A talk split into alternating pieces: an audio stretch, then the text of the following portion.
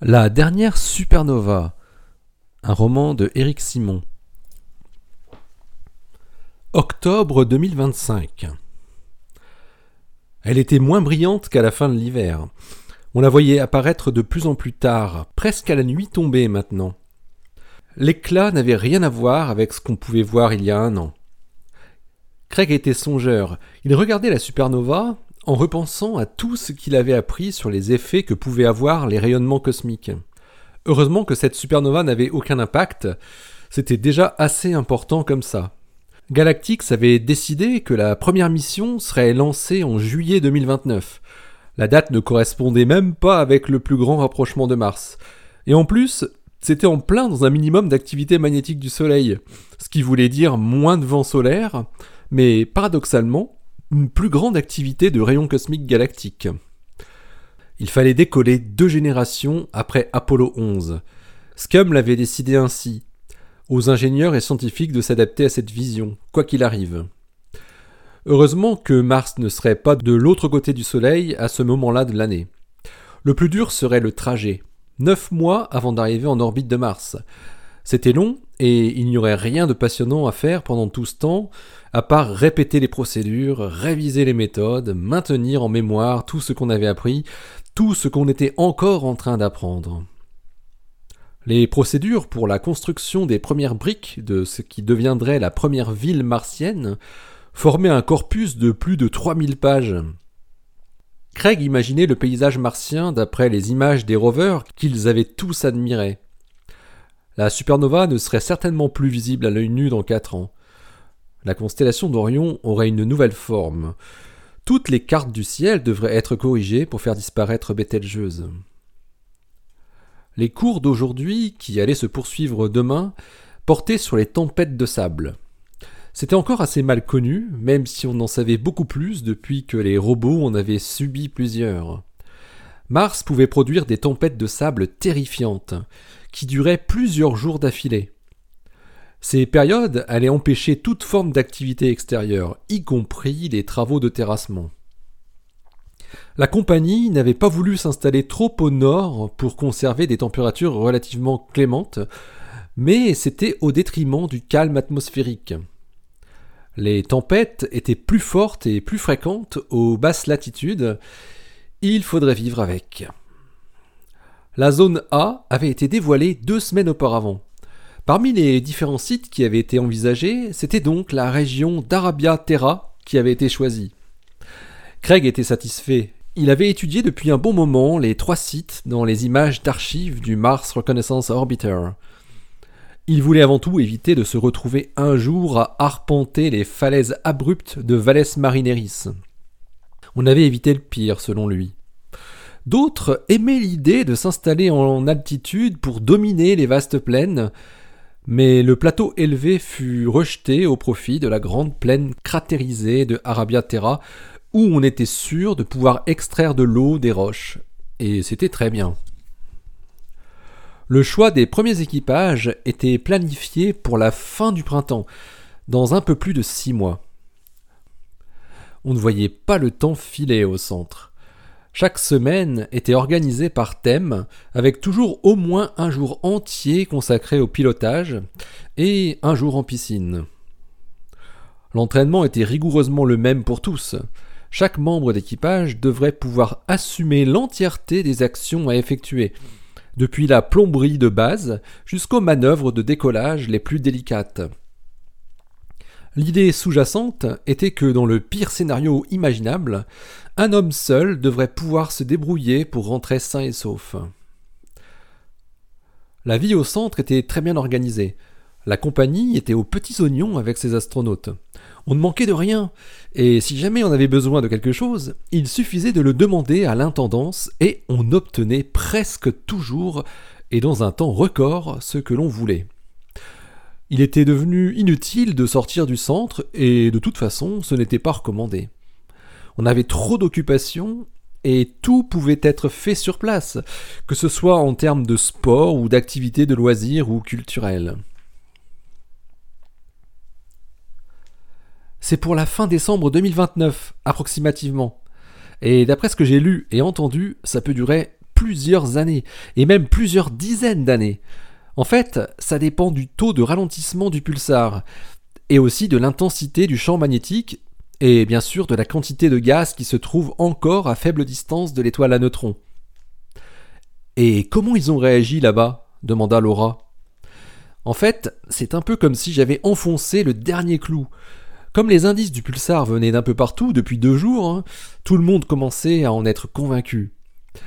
Avec notre analyse et le fait que Lindart lui-même ait participé au nouveau calcul de la masse du cœur, avec euh, Ginola, l'hypothèse trou noir est maintenant devenue très minoritaire. Le pauvre Lindart, il a dû manger son chapeau. Son modèle fonctionnait bien pourtant, ouais. Oui, mais c'est son hypothèse de départ qui était fausse. La luminosité. Il ne pouvait pas imaginer que la distance était aussi fausse. Et pour le vent de pulsar, tu as eu des questions? Ah, Surtout sur la méthode utilisée pour l'analyse temporelle de la décroissance du flux de neutrinos. Après, euh, les questions plus techniques sur la production du vent de pulsar, j'ai renvoyé ça aux spécialistes. Est-ce qu'il a été question de la quantité de plasma qui est en mouvement? Euh, Je me demandais comment on pouvait quantifier ça à partir du flux de neutrinos.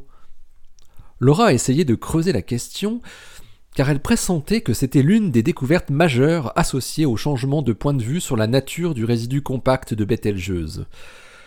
Elle n'avait détecté que la composante radioactive principale du plasma formant le vent de pulsar.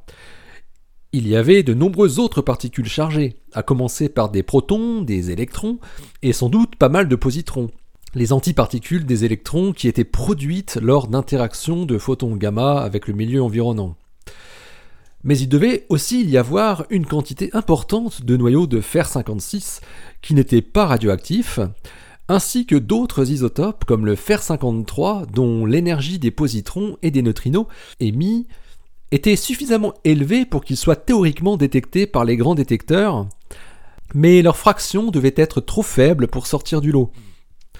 L'autre isotope du fer, qui devait être lui beaucoup plus abondant, était le fer 55, qui n'émettait pas de neutrinos, mais juste des photons gamma.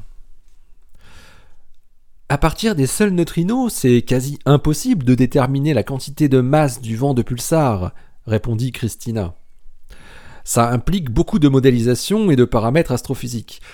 Comme je te disais, ça va dépendre de plein de paramètres propres à l'étoile. Notre apport dans cette évaluation, c'est la mesure de l'énergie des particules, ça on l'a, et aussi une limite sur la fraction des isotopes radioactifs émetteurs bêta. Avec ces données, les spécialistes pourront mieux cerner la quantité totale et puis peut-être aussi la durée du phénomène. Le problème, c'est qu'on ne sait pas à quelle vitesse elle tourne, cette étoile à neutrons. Ouais, je sais. Ça a l'air d'être un paramètre clé pour tout le reste du modèle. Laura avait du mal à entendre les réponses de Christina dans le bruit de la cantine. Elle devait élever la voix à un niveau inhabituel. Avec le flux qu'on mesure, on peut quand même déjà calculer une limite basse sur ce qui va arriver dans 4 ans.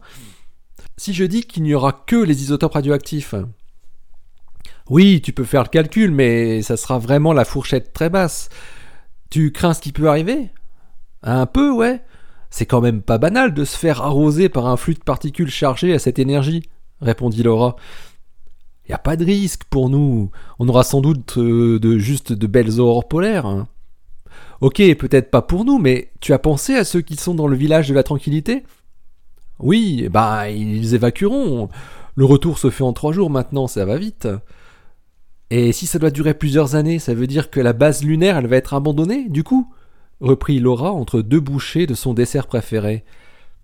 Ne t'en fais pas pour eux, je suis sûr que les agences trouveront une solution pour continuer à exploiter en minimisant l'impact dosimétrique de leurs astronautes, si le flux de particules est vraiment trop élevé. Il pourrait peut-être les faire tourner avec une plus grande fréquence. Bon, c'est sûr, ça coûterait beaucoup plus cher. Hein, s'il faut remplacer euh, chaque astronaute au bout d'une semaine, alors qu'il pouvait y rester plus de six mois. Hein. Mais tu imagines des aurores boréales toute l'année? Ça va être trop beau Tous les pays comme la Norvège, le Canada, l'Islande et autres, ils vont voir affluer énormément de touristes. Ça va être de la folie. Surtout si ça dure plusieurs années. Et je te dis pas à Amundsen Scott. On va voir débouler des touristes, tu vas voir. Ils vont nous emmerder au labo pour voir les plus belles aurores du monde, rétorqua Laura. Ah, c'est plausible, hein. peut-être peut-être pas en Antarctique, mais au, nord sans doute.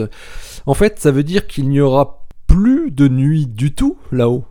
En été, ils en ont pas du tout à cause du soleil omniprésent, et en hiver, bah, ils auront toutes ces couleurs vertes et roses qui illumineront le ciel en permanence. Ah, après, la question qu'on peut se poser, c'est jusqu'à quelle latitude on verra les aurores? Lors de grosses éruptions solaires, je crois que des aurores ont été visibles jusqu'à 45 degrés de latitude, et même un peu plus au sud. Et si ça se trouve, le vent de pulsar sera suffisamment intense pour que ça fasse pareil. C'est pas seulement la valeur du flux qui importe sur la distribution spatiale des aurores, hein, c'est aussi l'énergie des particules, répondit Christina. Là, avec l'énergie très importante qu'elles ont, au niveau du téraélectronvolt, hein, faut pas l'oublier, la déflexion du champ magnétique est plus faible et donc euh, elle se retrouve moins focalisée. Donc ça arrose une plus grande surface. Il ne faudrait quand même pas que ça descende trop bas en latitude, sinon les astronomes vont être au chômage. Christina souriait tout en montrant un visage contrarié. Mais c'est vrai ça Ça pourrait faire une pollution lumineuse constante qui durerait super longtemps et impossible de s'en débarrasser, même sur les plus hautes montagnes il ne resterait plus que les télescopes en orbite. Et d'ailleurs, tous les satellites vont se prendre des doses de rayonnement inhabituelles du coup. J'espère qu'ils ont été conçus pour résister à des flux assez intenses.